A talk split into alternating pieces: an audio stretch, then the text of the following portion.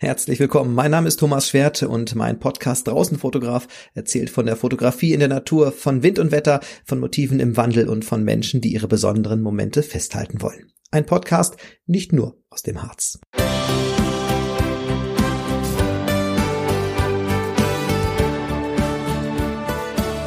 Ja, und in dieser Folge möchte ich euch zu meinen Gedanken zu YouTube Fluch und Segen für die Fotografie teilhaben lassen. Aber bevor ich das mache, möchte ich noch ein bisschen was zu möglichen Nebengeräuschen sagen und euch ein bisschen was zum Setting gerade erzählen, in dem ich mich hier äh, zurzeit befinde.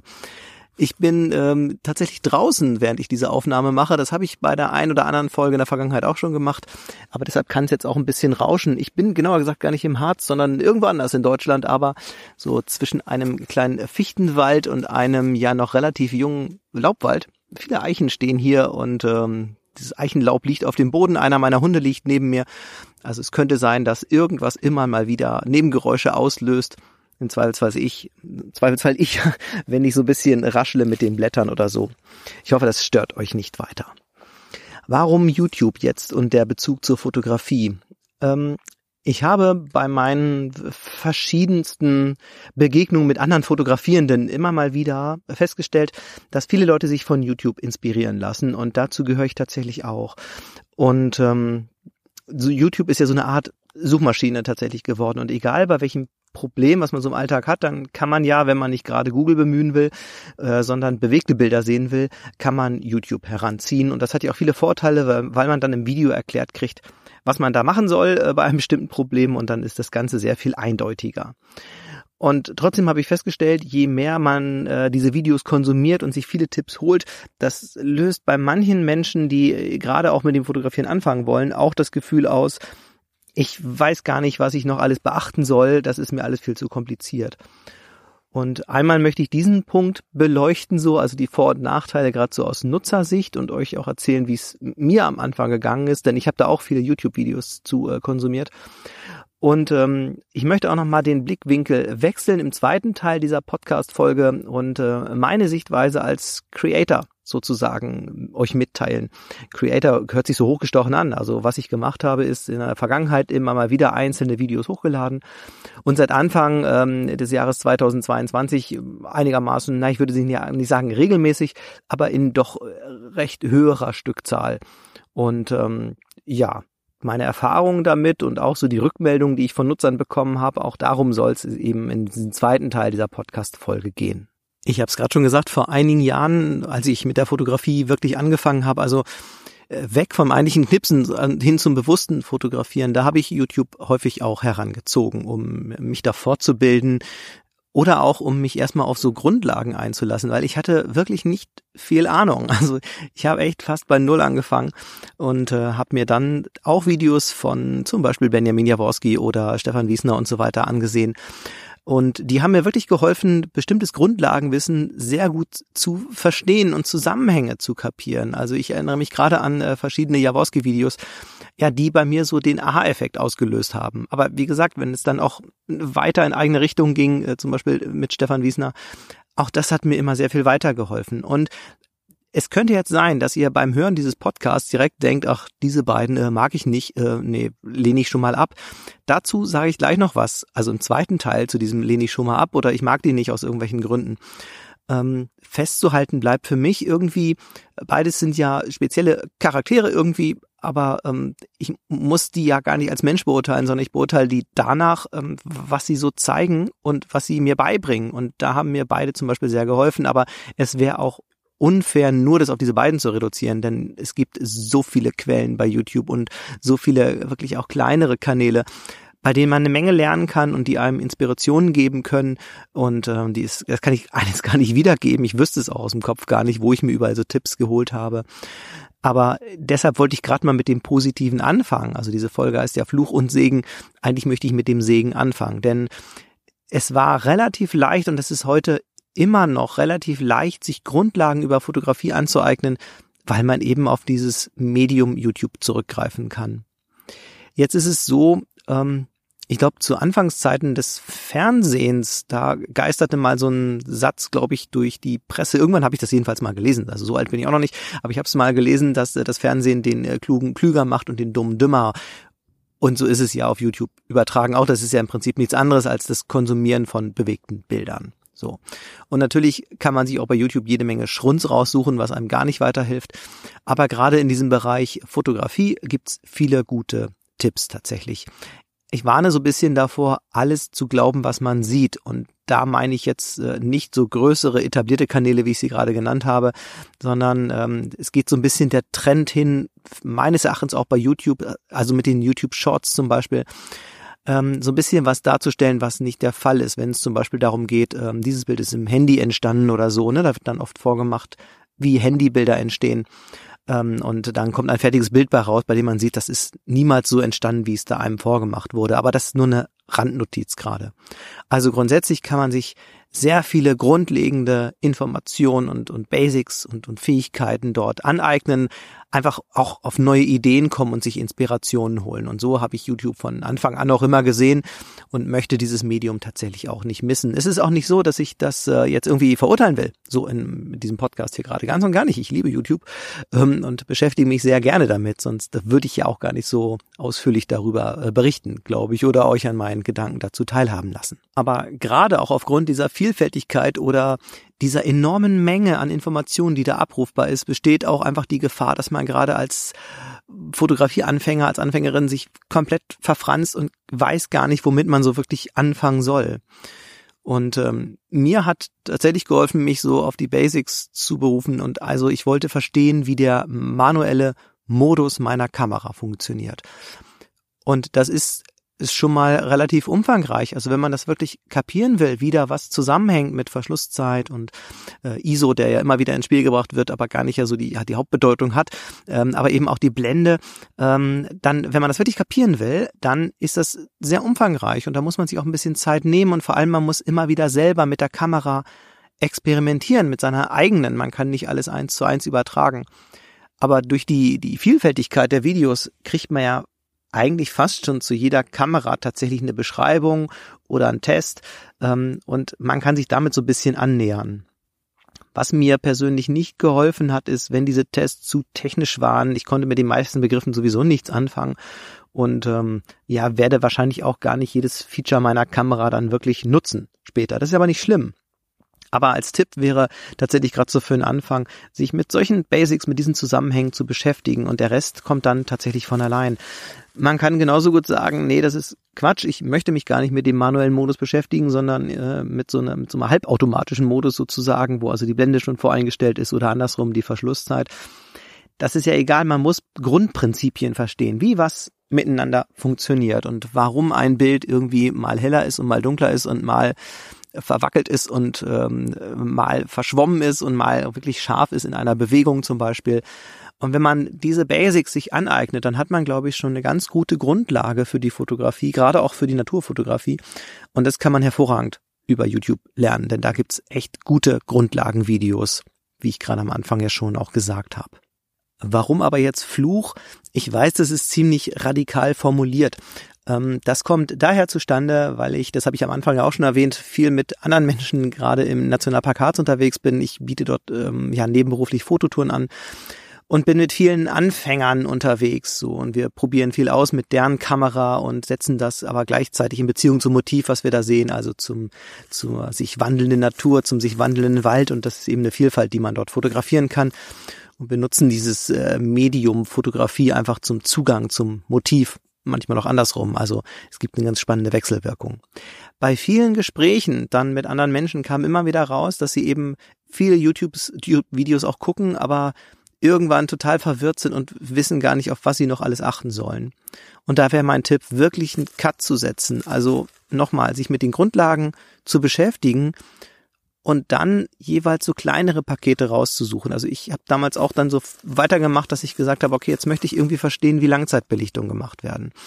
Ich möchte verstehen, wie man ein HDR aufnimmt oder irgendwelche Besonderheiten, dass ich mir das thematisch vorgenommen habe. Wie geht eigentlich Sternenfotografie? Das habe ich, ähm, da habe ich viel zu wenig, viel zu wenig Erfahrung drin tatsächlich, aber äh, zumindest kann man sich damit mal beschäftigen. Und äh, meine Erfahrung ist, wenn man sich so kleinere Pakete schnappt, womit man sich dann jeweils beschäftigt eben, dann ist das Thema sehr viel übersichtlicher. Und man muss auch nicht tausend Videos vergleichen. Das wäre auch falsch tatsächlich. Also es, es nützt, glaube ich, nichts, wenn man zu einem und demselben Thema immer wieder neue äh, Videoautoren sich rauspickt und neue Videos guckt. Wem es Spaß macht, sehr, sehr gern. Also ist ja super. Aber wenn es dazu führt, dass man nur noch verwirrt ist und eigentlich gar nicht weiß, auf was man achten soll, dann nützt das auch nichts. Und meine Erfahrung ist auch, dass viele YouTube-Videos oft zum Thema Fotografie sehr technisch rangehen. Und da würde ich empfehlen, alles das, was euch zu technisch ist für den Anfang, dann dann lasst es, weil ähm, wenn es dann euch überfordert oder euch verrückt macht, dann ist damit gar nicht geholfen, sondern im Gegenteil, das macht eigentlich vieles kaputt an dem Spaß und ich habe festgestellt, dass manche Menschen echt frustriert sind und eben genau das sagen. Sie wissen gar nicht mehr, worauf sie noch alles achten sollen. Dieser Effekt wird verstärkt durch die Videobeschreibung oder diese Thumbnails, die da gewählt werden. Also der Trend geht ja dahin, dass man auch bei der Videobeschreibung immer extremer wird, weil man eben möchte, dass die Leute auf die Videos stoßen oder dass sie dann vorgeschlagen werden. Ähm, das könnten dann so Titel sein wie äh, Mach diese Fehler niemals oder diese drei Fehler darfst du nicht machen oder was du unbedingt beachten musst oder ne, also immer diese Extreme. Du musst das unbedingt, sonst werden deine Bilder schlecht oder macht das auf gar keinen Fall, sonst werden deine, werden deine Bilder schlecht und das will ja keiner. Also schlechte Bilder will keiner haben. Und ähm, das schürt diese, diese Unsicherheit meines Erachtens zusätzlich. Wenn man sich bewusst macht, dass es oft so bewusst extrem gewählt ist in der Formulierung, weil da die Leute eben eher raufklicken, dann entspannt das aber vielleicht auch nochmal. Also genauso gut könnte man seine Videos nennen, diese drei Tipps habe ich für das und das. Das habe ich in meinen Videos mal gemacht. Ähm, aber ich glaube tatsächlich, hätte ich das anders formuliert, also viel rigoroser und deutlicher, dann würde es einfach häufiger geklickt werden. Aber ähm, für meinen Fall muss ich das gar nicht so. Das, dazu gehe ich im zweiten Teil noch ein. Aber ich würde damit einfach nur sagen wollen, ähm, versucht es so ein bisschen einzuordnen, nicht so extrem zu verstehen, wie es oft formuliert ist, weil so richtig richtig und falsch gibt's ja nicht, sondern selbst wenn ein Bild nicht gut gelungen ist oder sondern misslungen ist, dann kann man sich ja fragen, woran lag das und wächst ja eher daran. Also lernt daraus und versucht Fehler einzugrenzen. Dazu muss man sich das bewusst machen, okay. Aber man kann ja auch eigene Bilder immer mal wieder analysieren und sich überlegen, warum ist denn das da gerade verschwommen? Oder warum habe ich denn da die Schärfe nicht gefunden? Wo war das Problem? Und was kann ich nächstes Mal anders machen? Dazu muss man eben viel ausprobieren, das sagte ich ja gerade. Ein weiterer negativer Punkt kommt manchmal dazu. Bei allem Technischen, worin man sich verrennen kann, kann man sich genauso in dem eigentlichen Motiv verrennen. Denn manchmal wird so suggeriert, dass man wirklich zu den ganz außergewöhnlichen Locations fahren muss, um großartige Fotos zu machen. Und manchmal wird dann eben auch so das Verlangen geschürt, großartige Bilder nachzufotografieren von beeindruckenden Landschaften. Das ist ja alles auch gut und schön und ich kann es auch verstehen, wenn man das nachfotografieren will oder dahin reisen will kann ich alles einsehen. Aber ich äh, habe so die Sorge, man vergisst tatsächlich, was vor der eigenen Haustür ist. Und wenn man sich mit den Basics der Fotografie beschäftigt, dann kann man sich auch mit den Basics an Motiven beschäftigen, die so vor der Haustür sind. Mit Makrofotografie zum Beispiel. Oder äh, mit Botanik zu Hause fotografieren oder was auch immer. Also es gibt auch bei euch vor der Haustür spannende Motive. Ich habe mal irgendwie gehört, irgendwie mitgeteilt, irgendwie, ähm, ja, du hast es gut, du wohnst ja im Harz, da gibt's ja ganz viele tolle Motive, bei mir gibt's gar nichts. Es ist alles langweilig. Und das finde ich, das fand ich damals schon ziemlich, ähm, ja, schade. Das hat mich ein bisschen betroffen gemacht, weil das glaube ich nicht. Ich, ich glaube nicht, dass es irgendwo gar nichts gibt. Also ich kann verstehen, dass es wenig Natur gibt vielleicht irgendwo. Aber vielleicht kann man genau diesen Kontrast dann fotografieren wenn man wenig Natur vor der Haustür hat. Dann kann man ja die wenige Natur fotografieren, die sich irgendwo zeigt. Also ich denke da immer an den, ähm, den Vorspann der Sendung Löwenzahn. Ich weiß gar nicht, ob der heute noch so ist, aber so diese Löwenzahnblumen und Blüten, die so durch den Beton brechen. Also auch das ist ja ein schöner Kontrast, den man fotografieren kann. Habe ich auch in einem YouTube-Video, glaube ich, schon mal was drüber erzählt. Ja, also bei allem, was man da an Vielfältigkeiten sieht und ähm, Inspiration bekommt, finde ich persönlich ist immer wichtig, das auf sich selber zu übertragen. Ich muss weder die teuerste Kamera haben, noch das neueste Objektiv. Ich muss auch nicht zu den spannendsten Landschaften fahren. Ich muss auch nicht den einen See in Bayern unbedingt aufsuchen oder die eine besondere Brücke in einem Park irgendwo in Deutschland, weil die so besonders rund ist. wenn einem das Spaß macht, nochmal, dann kann man das gern machen. Aber gute Fotos kann man auch anders entstehen lassen und vor allem Fotos, mit denen man selber auch zufrieden ist. Und das meine ich, wenn ich immer wieder so betone. Ich finde es wichtig, sich um die Basics zu kümmern. Also das Handwerk sozusagen kennen, womit man sich beschäftigt mit der Fotografie und sich mit den Motiven beschäftigen und ja, mit offenen Augen durch die Natur gehen.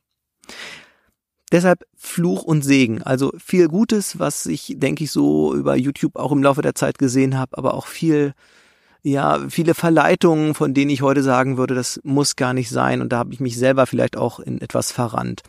Und natürlich kann ich es auch verstehen, wenn ich da ein besonders gutes Objektiv sehe, dass ich denke, oh, das möchte ich aber auch haben. Aber dabei muss ich einfach nur mal in den Schrank gucken und sehen, was ich habe und einfach mit den Mitteln mal arbeiten, die ich denn jetzt habe, ähm, weil das übt natürlich auch. Und eins ist ja völlig klar, also Fotografie geht, finde ich, nicht ohne Üben. Üben und üben und üben und dann einen eigenen Bildstil versuchen zu entwickeln.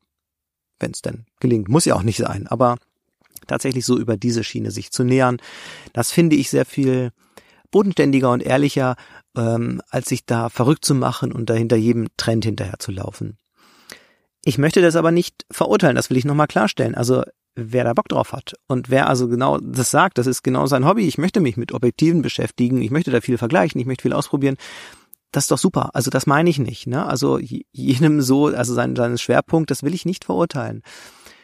Aber reduziert auf den Fotoanfänger, der die Gesamtheit braucht, dem würde ich immer wieder empfehlen, ey, mach dich nicht verrückt, sondern geh die Sache einigermaßen relaxed an und äh, ja, lerne erstmal so die Basics und versuche dich in diesem YouTube-Dschungel so ein bisschen zu orientieren.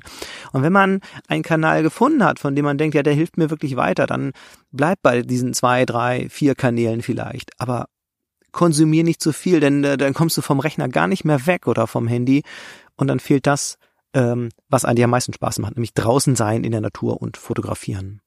Ich möchte jetzt nochmal die Sichtweise ändern. Also alles das hat ja gerade mit dem Konsum zu tun oder als, als das Verhalten als Nutzer sozusagen, wenn ich mir was angucke. Und ich hatte es ja auch schon angesprochen, an, seit Anfang des Jahres äh, 2022 ähm, bin ich verstärkt eben selber auf YouTube aktiv und habe das ein oder andere Video ähm, dazu zu veröffentlicht. Also dazu meint zu meiner Leidenschaft und das ist Natur, das ist Fotografie und als Essenz eben Naturfotografie. Wenn wenn ich so gefragt werde, warum ich das mache, dann sind es diese Dinge, die mir wichtig sind, den Menschen näher zu bringen. Ähm, die Vielfältigkeit der Natur zu vermitteln, warum Natur schützenswert ist und unsere Hilfe auch braucht tatsächlich, warum wir verantwortungsvoll mit Natur umgehen müssen, welchen Reiz ich in der Fotografie sehe, welche Chance ich in der Naturfotografie sehe, um vielen Menschen eben einen Zugang zur Natur zu bieten. Also das ist ja sehr vielfältig und all das, also das, was ich gerade als meine Leidenschaft bezeichnet habe, versuche ich in meinen Kanälen ob in diesem Podcast oder YouTube oder Instagram, was auch immer, all das versuche ich zu vermitteln und den Menschen mitzugeben, weil letztlich, ja, ich weiß nicht, ob ich da ein besonders großes Sendungsbewusstsein habe oder ein Verlangen. Mir ist es wichtig, diese Gedanken rund um die Natur mitzuteilen. Und deshalb habe ich all diese Kanäle gewählt. Warum jetzt verstärkt YouTube? Ich habe in vergangenen Folgen auch mal immer mal wieder über Instagram gesprochen. Und äh, das ist eine Plattform, von der ich mich, naja, ich würde sagen, nach und nach gelöst habe. Ich möchte das auch gar nicht ganz aufgeben irgendwie, aber äh, mein Blick auf gerade auf Instagram ist inzwischen ein ganz anderer als noch am Anfang, würde ich sagen. Das hat sich mit der Zeit wirklich geändert.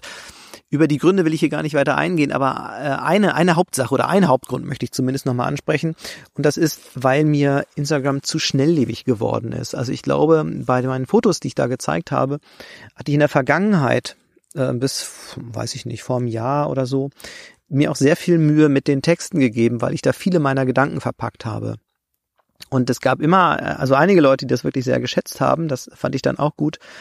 Aber ich habe gemerkt, das ist mir zu schnelllebig. Am nächsten Tag ist es schon wieder weg und wer es dann nicht irgendwie zufällig vorher noch gesehen hat, äh, weil irgendwie ja auch der Algorithmus immer mal wieder umgestellt wurde, ähm, der hat diesen Beitrag eben gar nicht gesehen oder ähm, ja, der war eben nicht mehr zu sehen. Und das war, das fand ich irgendwie schade weil ich Instagram nie so betrachtet habe als reine Plattform, äh, so in dem Sinne, guck mal, was ich für tolle Fotos mache. Ja, also auch darüber habe ich schon mal gesprochen, Lob tut ja auch gut und wenn man dann hört, irgendwie, die sind ja toll, dann macht das auch Spaß, aber das hat mir persönlich nicht gereicht, sondern ähm, ich wollte das immer mit einer Botschaft versehen.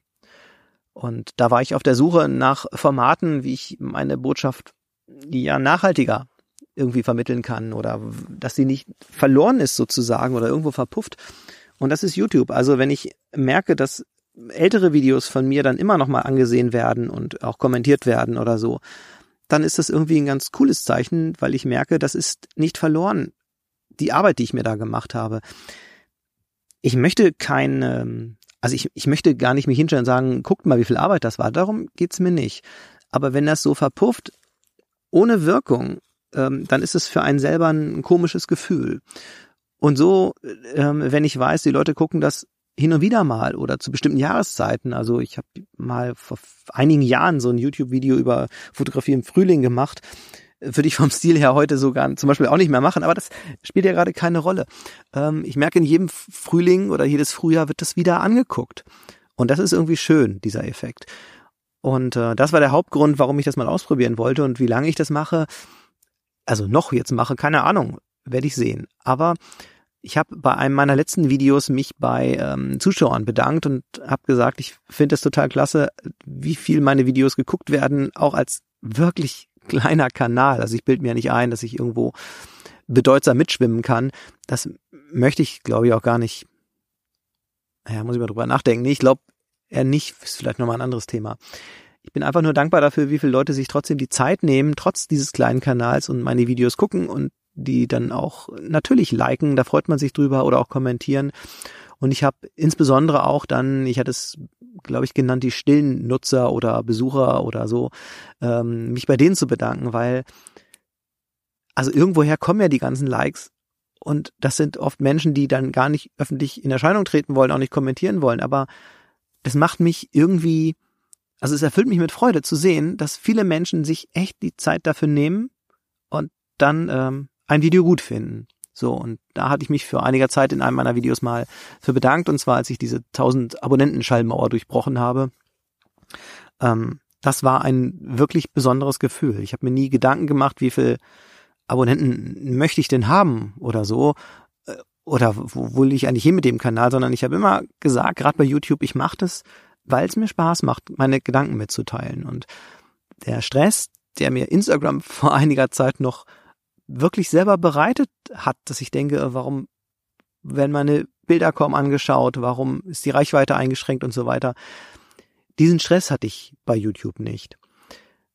Aus Creator-Sicht schwierig ist eine Sache, ähm, wenn man Videos erstellt, weil weil man, wenn man zum Beispiel einen Vortrag hält bei Menschen, wenn man irgendwie angefragt wird für einen Vortrag, dann stellt man sich möglichst gut auf seine Zielgruppe ein. Also wenn ich irgendwo einen Vortrag über ein beliebiges Thema halte, was meistens mit irgendwie meinem Hauptjob zu tun hat, mit der Umweltbildung, dann mache ich mich schlau, was sitzen da für Leute, was könnten die wissen, was wollen die wissen und was können die noch nicht wissen und was möchte ich denen mitteilen. So, so baut man ja Vorträge auf. Und bei YouTube ist es schwierig, weil ich habe meine Zielgruppe potenziell zwar vor Augen, ähm, aber es können sich auch alle möglichen anderen Leute angucken.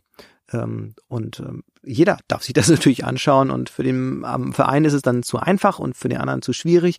Also das ist ein bisschen so ein Herantasten und deshalb versuche ich möglichst genau in der Videobeschreibung und gerade auch in der Einleitung oft zu erklären, worum es denn geht bei diesen Videos, weil ähm, da habe ich gemerkt, das ist eine kleine Schwierigkeit, dass man sich ja da gar nicht als Creator wirklich hundertprozentig drauf einstellen kann. Aber das ist ja eher so ein, so ein Problem am Rande sozusagen auch aus diesem, aus diesem Perspektivwechsel, also jetzt als Ersteller von Videos, könnte ich YouTube als Fluch und Segen auch betrachten. Einmal als Segen, weil es mir genau diese Gefühle gibt, die ich gerade beschrieben habe. Also eine, eine tiefe Dankbarkeit, dass wirklich viele Leute ehrlich sich mit diesen Videos auseinandersetzen und die Zeit nehmen. Und letztlich, wenn ich diese Videos mache, dann lerne ich selber auch dazu. Manche fotografische Themen, da lese ich mich dann doch nochmal ein, wenn es so technischen Zusammenhang hat oder so und beschäftige mich damit, lerne selber noch was dazu. Äh, manchmal denke ich auch, ähm, oder oh, das hätte ich aber heute ganz anders gemacht, dieses Video, was ich noch vor einem Jahr gemacht habe. Mm, also hat so unterschiedliche Effekte für einen selber auch, wenn man zumindest kritisch damit umgeht. Und ähm, ich mache diesen Kanal ja, wie gesagt, zum, zum Spaß. Ich verdiene überhaupt kein Geld damit. Ähm, ich nutze ihn auch nicht für Werbezwecke oder irgendwas anderes, so dass ich wirklich relativ entspannt damit umgehen kann. Warum jetzt Fluch? Vielleicht auch von der anderen Seite als Videoersteller. ja, schwierig zu beschreiben gerade. Ich glaube, mein Kanal ist noch so winzig, so klein, dass ich nicht wirklich Leute anlocke, die nur pöbeln wollen, also sogenannte Hater. Dazu ist dieser Kanal zu klein. Und trotzdem habe ich auch in der Vergangenheit festgestellt, dass ähm, ja sich dort Leute tummeln, die äh, auch Dinge kommentieren, die ich einfach nicht in Ordnung finde. Und dann nehme ich mir auch das Recht, Kommentare zu löschen. Und zwar nicht erst, wenn da eine Beleidigung ausgesprochen wird, sondern äh, wenn das Kommentare sind, naja, mit denen ich im weitesten Sinne als, als Inhaber des Kanals ein Problem habe. Das kann äh, eine Weltanschauung sein. Also ich habe ziemlich schnell mal einen, einen, einen Kommentar gelöscht, der äh, ja so ein ganz komisches Weltanschauungsbild vermittelt hat, also gar nichts mit meinem Video zu tun hatte, sondern da, keine Ahnung, ob das ein automatisierter Kommentar war oder so. Ähm, Jedenfalls hat mir nicht gefallen.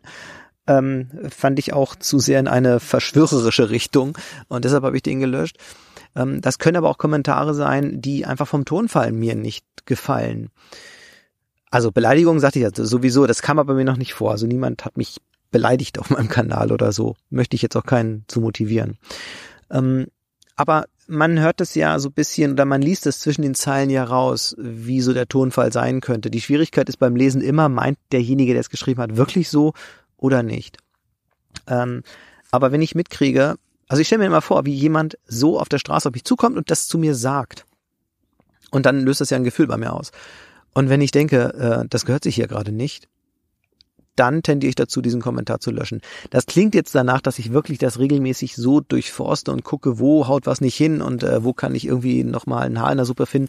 Darum geht's gar nicht. Ähm, ein weiterer Vorteil meines noch kleinen Kanals ist ja tatsächlich, dass ich relativ schnell mitkriege, wenn da neue Kommentare sind. Das gibt mir die YouTube-App schon aus, ne, wenn ein neuer Kommentar ist. Und dann gucke ich einfach nach regelmäßig, was sind das für Kommentare? Nicht bei jedem einzeln, aber wenn ich wieder sehe, okay, da sind zwei, drei, vier unterschiedliche Kommentare, dann lese ich mir das durch und dann macht es ja was mit mir. Und am Anfang habe ich gemerkt, da habe ich mich noch hin und wieder geärgert über so Kommentare, die vom Tonfall einfach mies waren. Inzwischen nehme ich es mit einem Lächeln, weiß aber für mich, sowas lösche ich dann. Warum mache ich das? Weil das mein Kanal ist und weil das meine Spielregeln sind und weil ich bestimme, wie man sich da verhält. So. Das ist alles, glaube ich, um einen Strich drunter zu machen. Also zumindest einen Strich drunter, was meinen eigenen Kanal jetzt betrifft. Ich weiß nicht, wie es euch geht, ob ihr auch, also ich gehe mal davon aus, dass ihr YouTube auch nutzt, aber ob ihr euch mal auch andere Kommentare durchlest auf anderen Kanälen. Und dazu möchte ich nochmal eingehen. Und da schließt sich der Kreis vielleicht so ein bisschen zum Anfang, als ich die Namen äh, Benjamin Jaworski und Stefan Wiesner in den Raum geworfen habe. Riesige Kanäle, die eine wahnsinnige Reichweite haben, die auch sicherlich tolle Inhalte haben. Und nochmal, ich muss nicht alles toll finden, was die machen. Darum geht's ja gar nicht. Aber ähm, viele Kommentare jeweils drunter. Und komischerweise finden sich da regelmäßig tatsächlich auch Kommentare, die eher nicht nur kritisch sind, sondern die einfach von der Art und Weise nicht gehen, finde ich. Und da, da frage ich mich dann immer, was ist die Motivation der Menschen, die einfach so unfreundlich schreiben oder jemandem was vorwerfen oder äh, jemanden angreifen. Also warum macht man das? Manchmal kommt so als Argument, das steht in diesen Kommentaren mit drin, total irre. Äh, da steht mit drin, ja, wieso, das muss er doch abkönnen. Schließlich stellt er sich doch hier öffentlich dar. Echt? Also muss man das dann abkönnen? Also weil man entscheidet, dass man öffentlich Videos zeigt mit irgendwelchen Inhalten, muss ich das dann tatsächlich abkönnen, mich einfach so einer ja nicht sachlichen Kritik auszusetzen, sondern einfach so einem rotzigen, unhöflichen Tonfall auszusetzen? Ich kann das verstehen. Wenn das Inhalte sind, die gegen geltendes Recht verstoßen, die anstößig sind, was auch immer, dann, ja, also habe ich auch noch nicht gemacht, aber, also bin auch noch auf solche Kanäle auch nicht gestoßen. Oder treibe ich mich nicht drauf rum. Ähm, aber wenn man einfach so einen sachlichen Kanal hat, eben zum Thema Fotografie, warum man dann nicht bestimmte Form des gegenseitigen Respekts einhalten kann, das erschließt sich mir tatsächlich nicht. So. Und auch da habe ich, also stößt man ja manchmal auf Kommentare, die eigentlich mit dem Thema nichts zu tun haben, weil man dann äh, so komische Sachen liest wie ähm, dein Tonfall gefällt mir nicht oder sowas. Das, das ist doch, also was geht in den Menschen vor, die das dann rauslassen? dann wollen die irgendwie pöbeln. So Trolle werden die auch genannt oder Hater oder wie auch immer. Ähm, auch da denke ich, kann man das eigentlich nur löschen.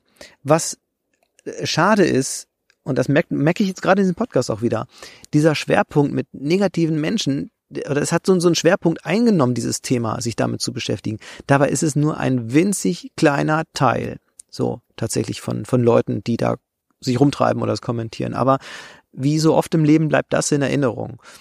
Und ähm, das muss man sich immer wieder bewusst machen. Das habe ich mir auch immer wieder bewusst gemacht. Also dann muss ich doch nochmal zu meinem eigenen Kanal zurück. Ich sagte ja am Anfang, also es hat mich irgendwie, äh, also gerade am Anfang ein bisschen, also hat sich blöd angefühlt, wenn da jemand was Blödes kommentiert hat.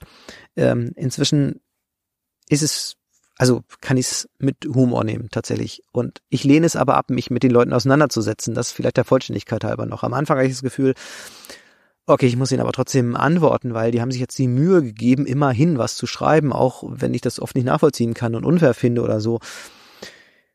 Ich glaube, darum geht's ihnen ja gar nicht. Also die wollen doch nicht eine ernsthafte Diskussion entfachen oder so, dann kann man das ja anders machen. Wer nur meckern oder pöbeln will, der macht das sowieso. Und deshalb lehne ich es inzwischen ab, da sachlich begründet drauf einzugehen, es sei denn, jemand hat noch eine Frage oder so. Aber wer einfach nur meckern will, der wird gelöscht oder gesperrt aber dem räume ich keine Zeit weiter ein.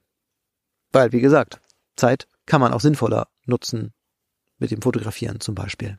Wie so oft im Leben kommt es, glaube ich, auf die richtige Dosis an. Und das gilt für YouTube und Anregungen zum Thema Fotografie, denke ich, genauso. Und das muss jeder für sich selber beurteilen, was da die richtige Dosis ist. Aber es gibt ja auch das Sprichwort weniger ist mehr. Und dazu kann ich nur jedem immer wieder raten, einfach mal sich auf das Wesentliche besinnen, das hatte ich ja zwischenzeitlich auch sehr deutlich gesagt. Und sich viel ausprobieren, sich aber auch manche Sachen zutrauen und ja, dann selber versuchen, sich so weiterzuentwickeln.